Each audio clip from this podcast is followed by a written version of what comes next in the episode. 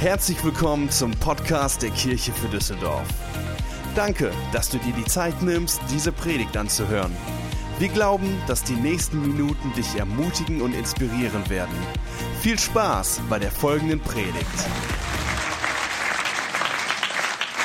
Vor zwei Jahren, am 18. Februar 2018, begann etwas Neues in Düsseldorf. In den Ruderstudios hier in dem Medienhafen, im Nachtclub, wurde die Kirche für Düsseldorf gestartet. Und wir sind gestartet mit einem Traum. Wie würde es aussehen, wenn die Kirche nicht länger für sich selbst lebt, sondern für die Menschen, die Jesus noch nicht kennen? Wenn Menschen erleben, dass Gott keine Religion will, sondern eine persönliche Beziehung zu ihm. Und Jesus nachfolgen nicht aus Verpflichtung, sondern aus einer Sehnsucht heraus geschieht. Und jeder Einzelne in der Kirche sich verpflichtet, einen nächsten Schritt im Glauben in Nachfolge zu gehen. Und die Gottesdienste keine Pflichtveranstaltungen oder Events sind, sondern Leute mitnimmt auf eine geistliche Reise, dass wir Gott erleben, dass wir Freiheit finden, unsere Bestimmung entdecken und einen Unterschied machen. Wo wir gemeinsam durch das Leben gehen, als Gemeinschaft und nicht alleine. Und Kirche etwas Erfrischendes, Lebensspendendes ist, wo es nicht um Tradition geht, sondern darum, Gott zu erleben. Eine Kirche, die sich nicht selbst feiert, sondern wo Gott im Mittelpunkt steht und er alle Ehre bekommt. Und Gott hat eine Vision für diese Stadt und für diese Kirche. Und für uns ist es ein Privileg, dass wir uns gebrauchen lassen für das, was Gottes Plan ist. Und falls ihr im letzten Jahr erst dazugekommen seid oder das erste Mal hier seid heute, möchte ich euch kurz, kurz mitnehmen auf diese Reise. Vor knapp dreieinhalb Jahren bin ich persönlich durch eine sehr schwere Zeit gegangen. Alles um mich war in Ordnung, war alles fein, aber in mir drin habe ich mich kraftlos, perspektivlos und bedrückt gefühlt. Bis ich festgestellt habe, dass dieser innere Konflikt, den ich hatte, eigentlich ein Ausdruck war, dass Gottes Plan für mein Leben ein anderer ist als den, den ich gerade lebe. Und er mich herausgefordert hat, neu aufs Wasser zu gehen, das, was wir gerade gesungen haben. Und er mich daran erinnert hat, als meine Frau und ich 2011 über den Rathausplatz gegangen sind und wir beide uns angeguckt haben und den Eindruck hatten, das ist die Stadt, wo wir Kirche bauen sollen. Und ich habe 2016, Ende 2016 meinen Job gekündigt und habe einfach mich auf den Weg gemacht, habe Anfang 2017 gefasst, gebetet und Gott gesucht, weil für das brauchte ich wirklich ein Reden Gottes, weil man startet nicht einfach so in eine Kirche. Und wir hatten wirklich den Eindruck, dass in dieser Zeit, Anfang 2017, dass Gott einfach neu uns das aufs Herz legt, eine Kirche für Düsseldorf zu starten. Und ich vom Typ her, ich bin so ein Sicherheitsfanatiker. Am liebsten, ich wollte so einen Vertrag von Gott, wo draufstehen, hey, das wird passieren, so viele Leute werden kommen und das wird passieren. Ich werde dich immer versorgen, mach dir gar keine Sorgen. Aber irgendwie war nur wie bei Abraham, hey, zieh los, das ist die Verheißung, lauf einfach mal, der Rest wird schon passieren. Und ich habe mich entschieden, dass ich Gott mehr vertraue als meiner Angst. Und diesen Weg sind wir gegangen, denn für mich ist mein Punkt, eines Tages wird mein Leben hier auf der Erde vorbei sein. Und wenn ich dann irgendwann da oben bin, möchte ich hören, gut gemacht, treuer Knecht. Das ist mein Wunsch. Weil von meinem Bestreben her, ich habe immer gesagt, ich brauche nicht irgendwo der Papst bei einer eigenen Kirche sein. Ich brauche das nicht. Solange ich mithelfen darf, dass Menschen Gott erleben, das ist meine größte Freude, daran zu arbeiten. Und wir haben uns dann 2017, Anfang 2017 mit neun Leuten bei uns im Wohnzimmer hingesetzt und wir haben versucht, irgendwie diesen Herzschlag für die Kirche festzuhalten mit folgenden Worten. Stell dir vor, Kirche ist ein Ort, an dem Menschen Gott erleben und aufblühen. Ein Ort voller Menschen, die Gott und andere Menschen lieben. Ein Ort, wo jeder willkommen und angenommen ist. Ein Ort erfüllt mit Lobpreis, Gebet und der lebensverändernden Botschaft der Bibel. Ein Ort, an dem Menschen ihre Bestimmung finden und ihre Talente entfalten können. Ein Ort, der den Nöten der Gesellschaft begegnet und die Welt um sich herum verändert. Und vor drei Jahren, im Februar 2017, war diese Kirche für Düsseldorf, elf Personen in unserem Wohnzimmer. Und wir haben gebetet, wir haben geglaubt und wir haben unser Bestes gegeben, uns vorzubereiten für das, was Gott tun wollte. Und unsere Ausrichtung war, lasst uns die suchen, die Gott nicht kennt. Und wir werden als Kirche für Düsseldorf immer diese Ausrichtung haben. Wir wollen, dass Menschen Gott erleben. Wir werden nicht aufhören zu suchen, die Menschen zu suchen, die Gott noch nicht kennen, die ohne Hoffnung verloren sind, weil Gott nicht aufgehört hat, nach uns zu suchen, bis er uns gefunden hat. Und wir haben im Herbst 2017 dann mit Startup-Treffen angefangen und wir haben ein paar Bilder dabei, wie es angefangen hat. In Lierenfeld, in einer Lagerhalle, waren die ersten Treffen, Leute irgendwie mitzunehmen, zu sagen, okay, das ist unser Traum. Wer möchte mit uns träumen? Und dann kam die nächste Schritte der Planung für den ersten Gottesdienst, weil, was wir festgestellt haben, Düsseldorf ist ganz schön teuer und da irgendwie eine Location zu finden, die nicht irgendwo versteckt ist, sondern die Leute kennen und wo wir einen Unterschied machen können. Und durch Kontakte sind wir an das Ruderstudios in den Nachtclub gekommen und der eine Besitzer von dem Nachtclub ist Buddhist, der andere ist Moslem und dann kommen wir dann und sagen, hey, wir wollen gerne einen Gottesdienst bei euch im Club starten. Und das Coole war, dass sie gesagt haben, hey, fantastisch, finden wir genial, äh, machen wir. Und da hatten wir wirklich Gunst Gottes. Wir haben echt lang gebetet und wir haben nur ein Zehntel von dem Preis gezahlt, was man normalerweise für die Location bezahlt. Und für mich war die Herausforderung, ey, ihr könnt gerne klatschen. Weil das sind alles so kleine Wunder, die wir, äh, die wir erlebt haben. Und von meinem Ding war es als erstes, dass ich gesagt habe, ey Gott, das ist ein Club, der stinkt nach Qualm, nach Alkohol, das ist klebrig, das ist so viel Arbeit, den irgendwie umzubannen, dass man Gottesdienst feiern kann. Und Gott hat mich echt dabei ertappt und hat gesagt, hey, ganz ehrlich, das ist der Ort, wenn es wirklich da dunkel ist und dreckig ist, dann ist da der Ort, wo das Licht der Liebe und der Hoffnung Gottes scheinen sollte. Und so haben wir da den Gottesdienst gestartet, haben unseren Oberbürgermeister eingeladen, ob er eine kurze Rede halten kann. Fünf Minuten haben wir ihm gegeben, 15 Minuten hat er geredet. Reden kann er und es hat er richtig gut gemacht und es war schön zu sehen. Wenn wir starten, wir wollen nicht irgendwie in Hinterhof starten, wir wollen präsent sein in der Stadt, um zu, sagen, zu zeigen, wir wollen Kirche für unsere Stadt sein.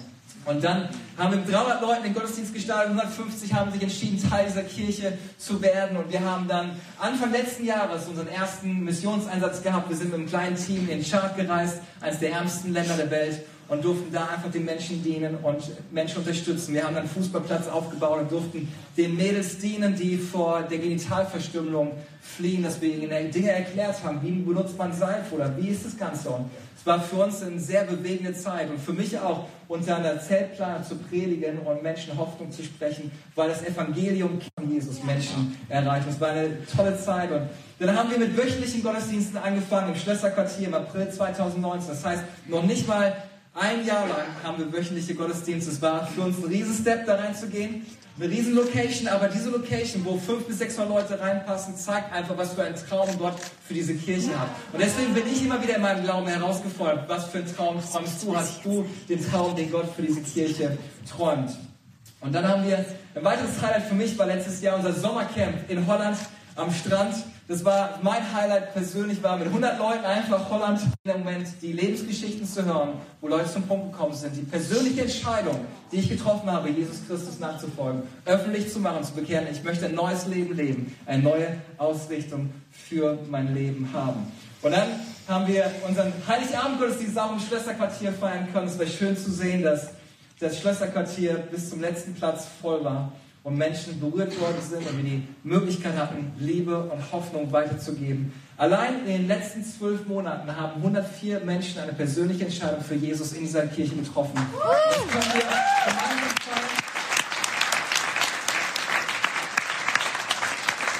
Und allein im Januar, in den ersten fünf Wochen, haben neun Leute in diesem Jahr eine Entscheidung getroffen. Das ist der Herzschlag unserer Kirche, dass wir dass wir uns weiter ausstrecken wollen zu den Menschen, die Jesus Christus noch nicht kennen. Und mein Ziel mit der Predigt heute ist, uns mitzunehmen für dieses Jahr 2020 und seine Ausrichtung für dieses Jahr zu geben. Und wir haben letzte Woche angefangen mit einer Serie, die wir unaufhaltbar genannt haben. Und für mich ist unaufhaltbar das Wort für dieses Jahr, für uns als Kirche, dass wir nicht sagen, okay, ey, jetzt haben wir wöchentliche Gottesdienste, haben eine nette Location, lass uns einfach irgendwie in die Routine verfallen, sondern mein Wunsch ist, dass wir neu anfangen zu träumen, dass wir neu anfangen, nach vorne zu gehen. Und wir haben uns damit auseinandergesetzt, wie Nehemiah das in seinem Leben erlebt hat wie er unaufhaltbar mit Gott nach vorne gegangen ist. Nehemiah ist im Alten Testament ein Buch, was nicht so ganz leicht zu finden ist. Und mein Gebet ist in dieser Serie, dass Gott während dieser Serie neu Träume in deinem Leben lebendig macht.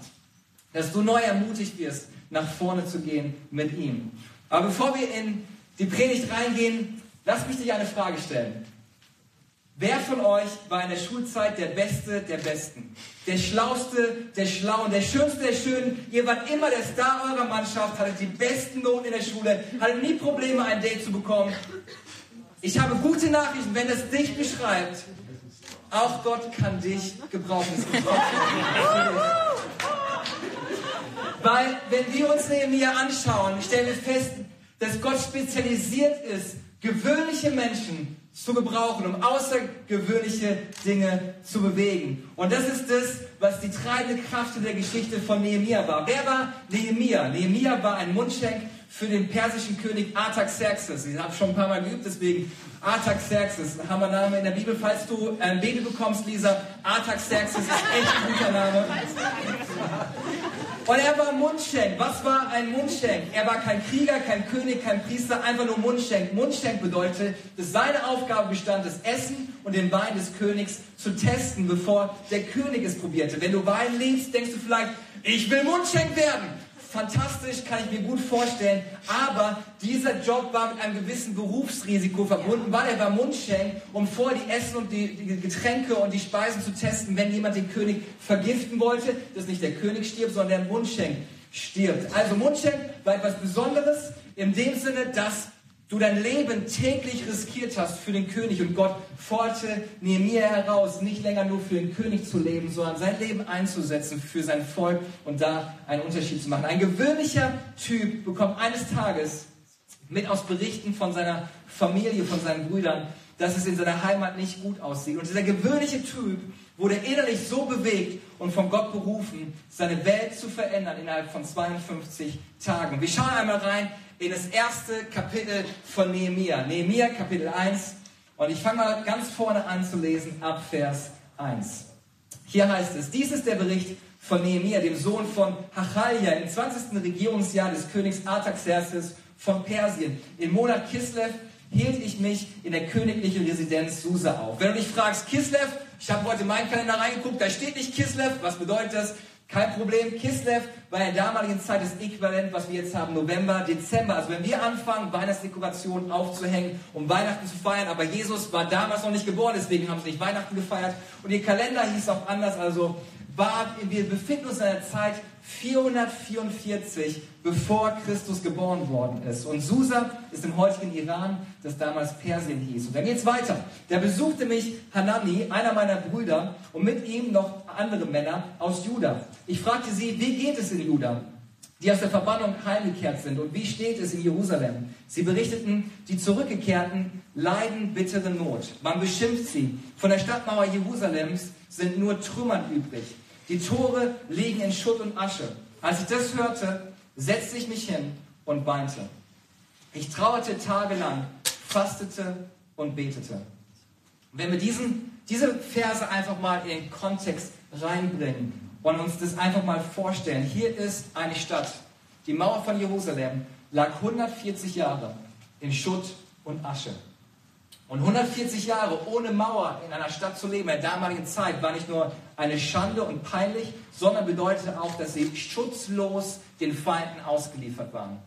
Jedes Mal, wenn irgendeine Armee vorbeikam, hey, die haben keine Mauer, rein und plündern und alles mitnehmen. Das heißt, dem Volk ging es wie folgt 140 Jahre. Ihr müsst euch vorstellen, als ob seit 1870 die Mauer von Düsseldorf nicht wieder aufgebaut worden ist.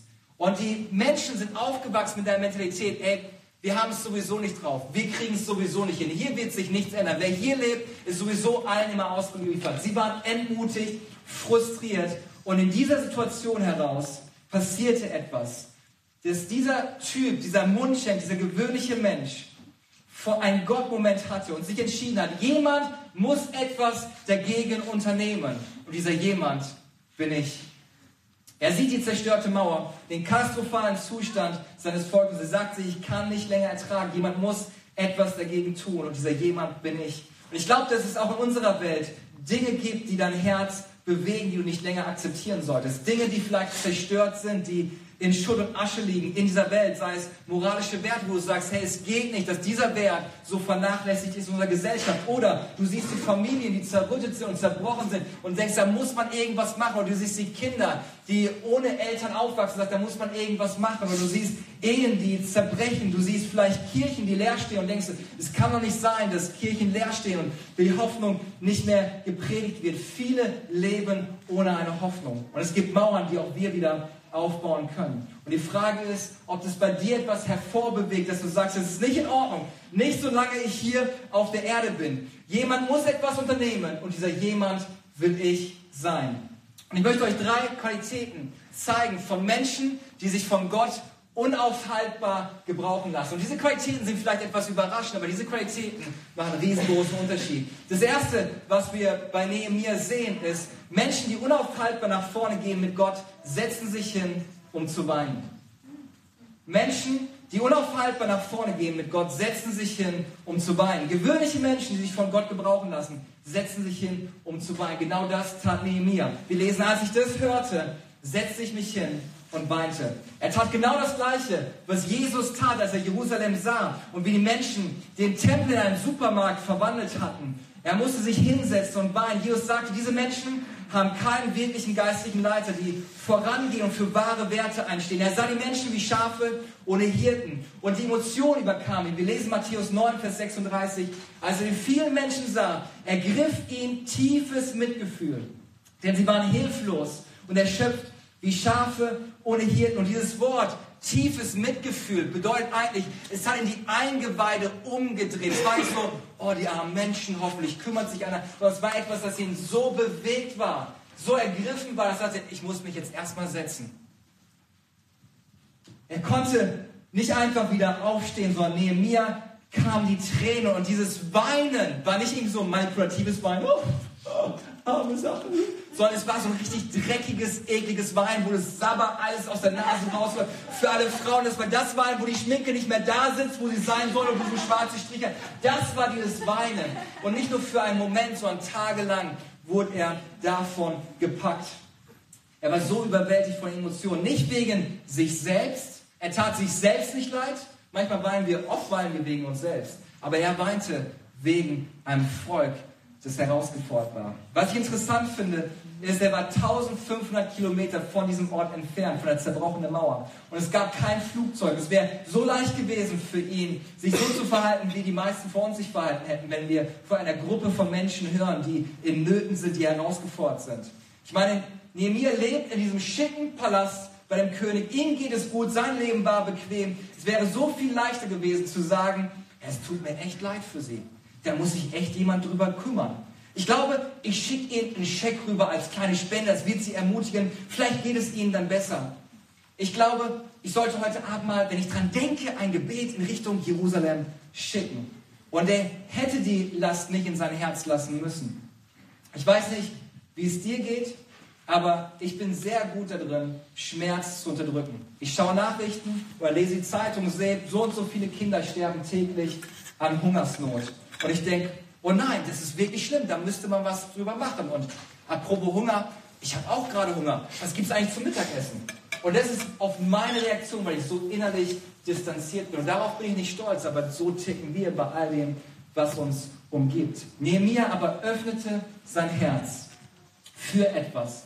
Und ich möchte euch heute Morgen herausfordern und dich fragen, was bewegt dein Herz? Wofür möchtest du dein Herz öffnen? Was bewegt dein Herz? Und es ist erschreckend, wie bedrückt wir sein können für Tage, wenn unser Lieblingsverein im Pokal rausgeflogen ist.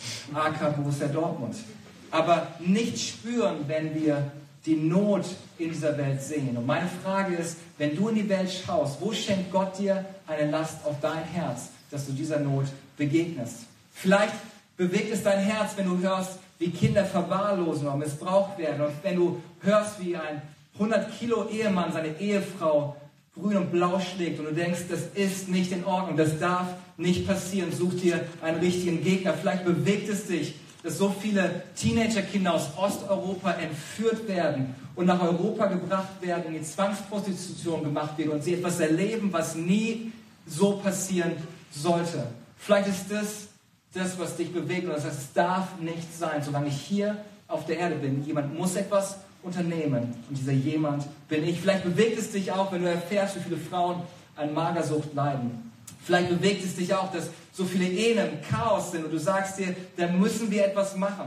Wie Männer fremdgehen, Familien, die getrennt werden, Eltern, die sich von ihren, vor ihren Kindern streiten und handgreiflich werden. Jemand muss etwas unternehmen und dieser jemand bin ich. Und ich möchte dich ermutigen, dass du ein Herz dafür neu öffnest. Wenn du dein Herz öffnest, wirst du merken, dass Gott dich zu etwas bewegt. Und Gott hat dir diese Last in dein Herz geschenkt. Du hast sie vielleicht nicht ausgesucht, aber Gott hat dich dafür ausgesucht, dass du dahin gehst und einen Unterschied machst. Wenn du dein Herz öffnest, wird Gott dir eine Last schenken für andere Menschen. Gott möchte dich benutzen, dass das, was er dir aufs Herz gelegt hat, dass du da reingehst und zu dem Punkt kommst, wie Nehemiah. Jemand muss etwas unternehmen und dieser jemand bin ich.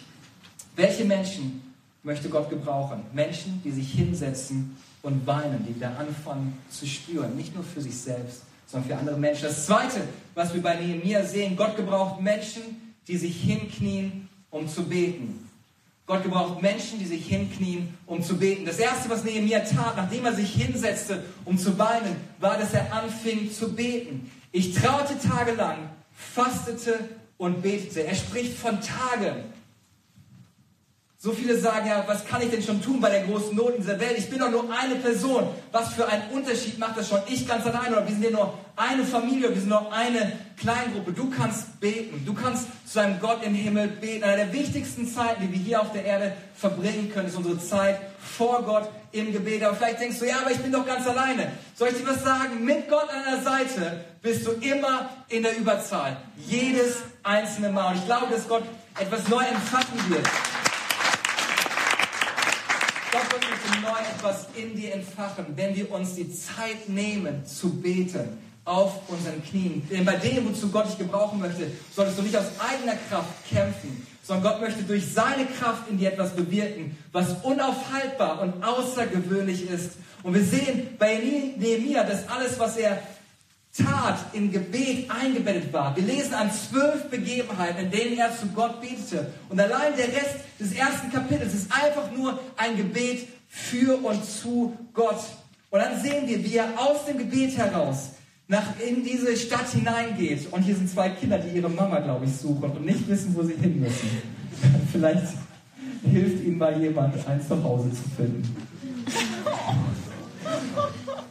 Gott möchte dich berufen, etwas Außergewöhnliches zu tun. Und ich möchte dich ermutigen, dass ihr in der, in der Kleingruppe euch damit auseinandersetzt und dafür anfangt zu beten, dass ihr sagt, hey, das ist das, was mein Herz bewegt. Das ist das, wofür mein Herz schlägt. Und nicht einfach, dass wir darüber reden, sondern dass wir gemeinsam dafür beten. Vielleicht hast du auch im Herzen, wie ich, dass Menschen, die Jesus Christus nicht kennen, die Möglichkeit bekommen, die gute Botschaft von Gott zu hören dass er sie liebt, sie aus der Finsternis in das wunderbare Licht kommen. Ich habe ein Herz für Kirchen. Mein Traum ist, dass wieder Kirchen anfangen aufzublühen, egal ob katholisch, evangelisch, freikirchlich. Mein Wunsch ist, dass Kirchen wieder voll sind von Menschen, die Gott feiern, wo Menschen die gute Nachricht von Gott bekommen. Und deswegen sind wir dabei, auch andere Kirchen zu unterstützen, bei der guten Nachricht, die gute Nachricht rauszubringen, an Orte zu gehen, wo wir vielleicht alleine nie hingehen könnten. Und ich bin davon überzeugt, wenn wir unser Herz öffnen und anfangen, auf die Knie zu gehen und beten, dass Gott uns gebrauchen wird, unaufhaltbar mit ihm neu nach vorn zu gehen und diese Welt zu verändern. Wen möchte Gott gebrauchen? Menschen, die sich hinsetzen und weinen, Menschen, die sich hinknien und beten. Und das dritte ist, Gott gebraucht Menschen, die aufstehen, um zu handeln. Gott gebraucht Menschen, die aufstehen, um zu handeln. Nachdem er eine längere Zeit gebetet und gefastet hatte, blieb er nicht einfach im Gebet sitzen, sondern er stand wieder auf, ging zum König Artaxerxes, diente ihm, war von dem König und sagte irgendwas, wenn die Gelegenheit bekam, sagte, ich brauche deine Hilfe, ich brauche deine Genehmigung, dass ich da hinreisen darf und, wo wir schon dabei sind, ich brauche das, das und das, gib mir ein Geleit, gib mir einen Brief und er sagt genau das, was er braucht, um den Auftrag zu erfüllen. Aber das, was geschah, war nichts Leichtes, was Nehemiah auf sich nahm, sondern er ging vor den König und er war so bewegt, wenn du tagelang weinst, ist es sichtbar.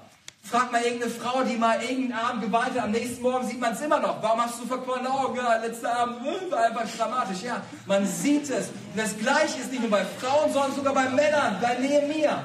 Er ist so bewegt innerlich, dass er, dass er sagt, okay, ich reiß mich zusammen, ich muss meinen Dienst jetzt tun. Und er ist vor dem König als Mundschenk arbeitet da und der König hat ihn regelmäßig gesehen und weiß, wie er normal aussieht und sagt ihm, hey Nehemiah, was ist los? Du siehst so traurig aus.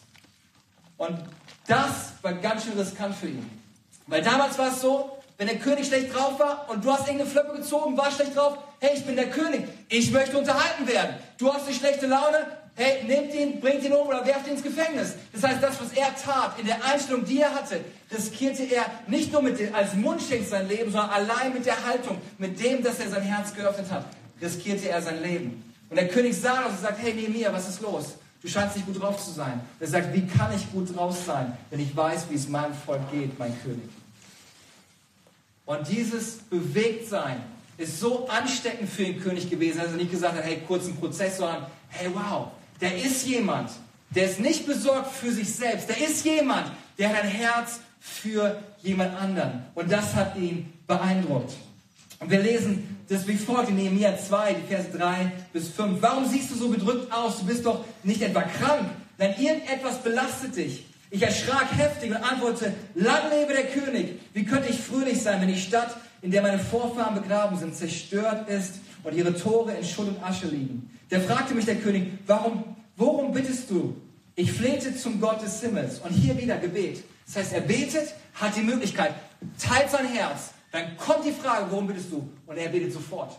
Er war ein Mann des Gebets. Und ich kann mir gut vorstellen, das war nicht so, König, warte einen Augenblick, ich werde mich kurz zurückziehen und beten, sondern in dem Moment, als der König gefragt hat, betete er zu seinem Gott.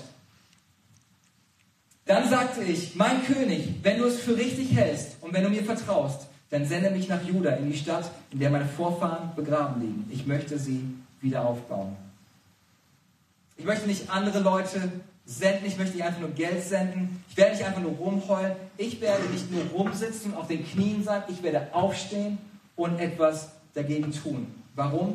Weil irgendjemand etwas dagegen tun muss. Und der Gott des Himmels hat mir eine geistliche Last gegeben, dass ich einen Unterschied mache. Deine Last ist deine Berufung. Deine Last ist deine Berufung. Und ich habe überlegt, wie ich euch den Punkt irgendwie mitgeben kann und dass er tief in eurem Herzen drin ist. Und ich habe an mein Briefmarkenalbum gedacht. Jedes Mal, wenn wir bei unseren Großeltern waren, durften wir von unserem Großvater in die Schatztruhe rein und Briefmarken rausnehmen. Und wir haben angefangen als Brüder die Briefmarken zusammen und wir haben uns manchmal sogar gekloppt in Briefmarken, wie, welche sahen am teuersten aus, welche wollen wir mitnehmen. Und so habe ich einige Briefmarkenalben, ich habe die nie schätzen lassen, aber mittlerweile dürfte es schon ein bisschen was sein.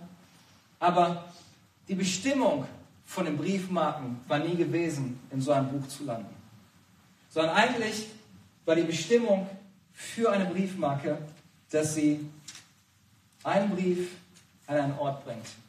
Das heißt, das, was vielleicht für die Briefmarke als Last ist, hier ist jemand, der klebt sich an mich, ist eigentlich die Bestimmung gewesen. Gott in deinem Leben tut, deine Last ist deine Berufung, deine Bestimmung. Warum fühlst du so? Wieso, wenn du das hörst, wieso bewegt dich das so? Das ist nicht einfach, weil du emotional bist oder weil keine Ahnung was, sondern weil Gott dich gebrauchen möchte, deinen Unterschied zu bringen.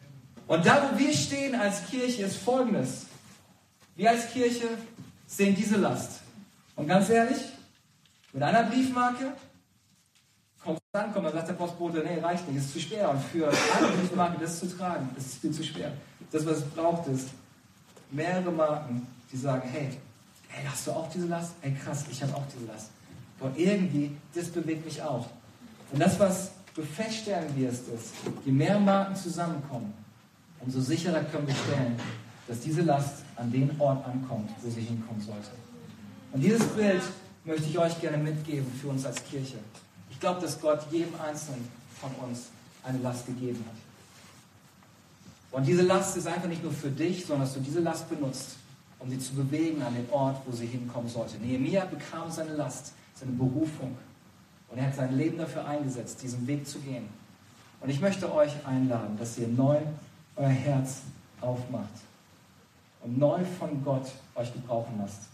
Und dass ihr zu dem Punkt kommt, dass ihr sagt, solange noch Atem in meinen Lungen ist, jemand muss etwas unternehmen. Und dieser jemand werde ich sein. Jemand muss etwas tun. Und ich werde nicht sagen, was macht die Regierung, was machen die Politiker, sondern ich werde sagen, was kann ich tun.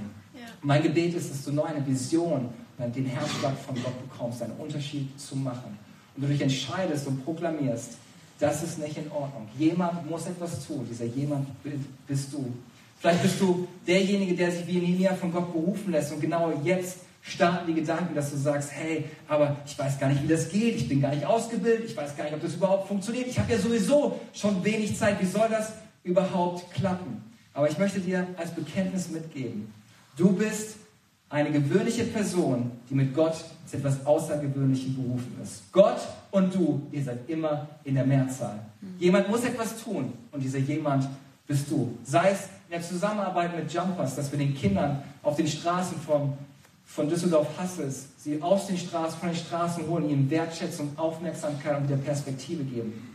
Vielleicht, dass du sagst, hey, die, Kinder, die, die, die Mädels, die im Chart flüchten müssen vor Genitalverstümmelung. Jemand muss etwas tun. Das ist nicht in Ordnung. Wir wollen da einen Unterschied machen. Vielleicht, dass du sagst, hey, ich möchte, wenn es darum geht, die gute Botschaft rauszubringen, wir, lasst uns gucken, dass wir andere Gemeindegründe unterstützen, weil ganz ehrlich, uns gibt es nur, weil andere Kirchen gesagt haben, wir finden es der Hammer, was ihr macht. Wir wollen finanziell daran teilhaben und investieren, dass ihr anfangen könnt, diese Kirche zu starten. Deswegen haben wir jetzt angefangen. Mittlerweile haben wir acht Gemeindegründungen, die wir unterstützen. Nicht nur mit, mit Information, sondern finanziell. Dass sie an Orte gehen, wo wir nie hinkommen werden. Wir haben Gemeindegründungen in Frankfurt, wir haben Gemeindegründungen in Bamberg, in Ingolstadt, in Berlin, in Stuttgart und so, so viel in Krefeld, wo wir es anfangen, so viele, die starten wollen, die gute Botschaft rauszubringen.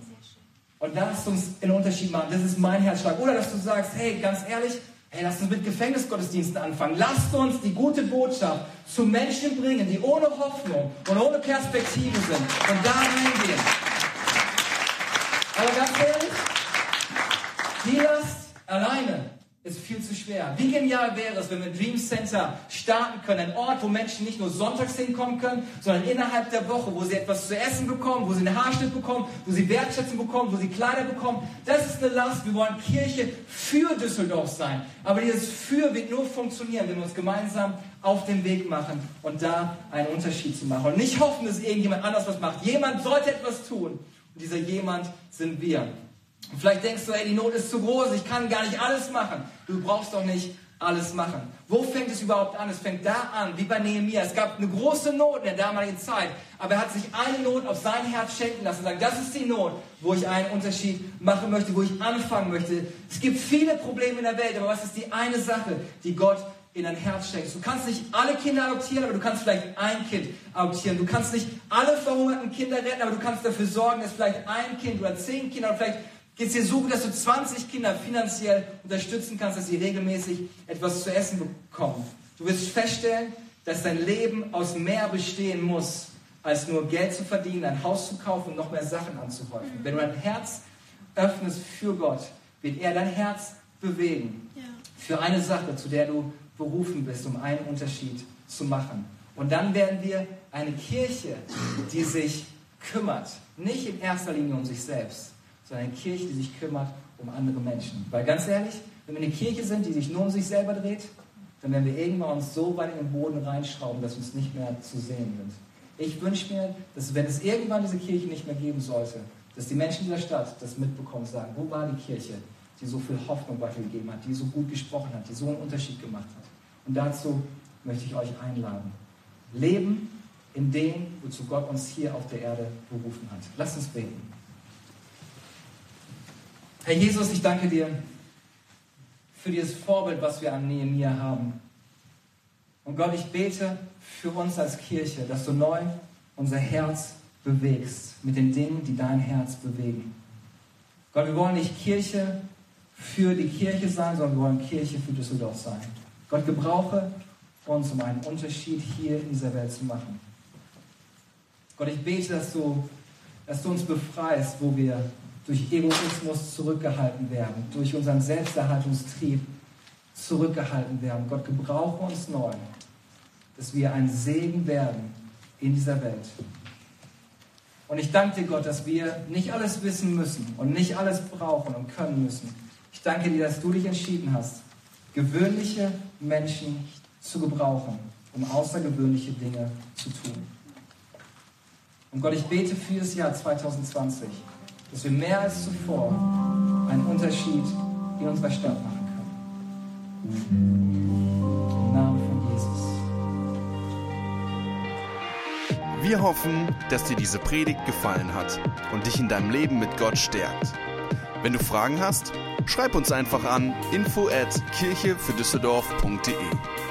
Außerdem bist du herzlich eingeladen, unseren Gottesdienst sonntags um 11 Uhr zu besuchen. Für weitere Informationen zu unserer Kirche besuche unsere Website kirche für Düsseldorf.de oder folge uns auf Instagram. Wir freuen uns, dich kennenzulernen. Bis bald!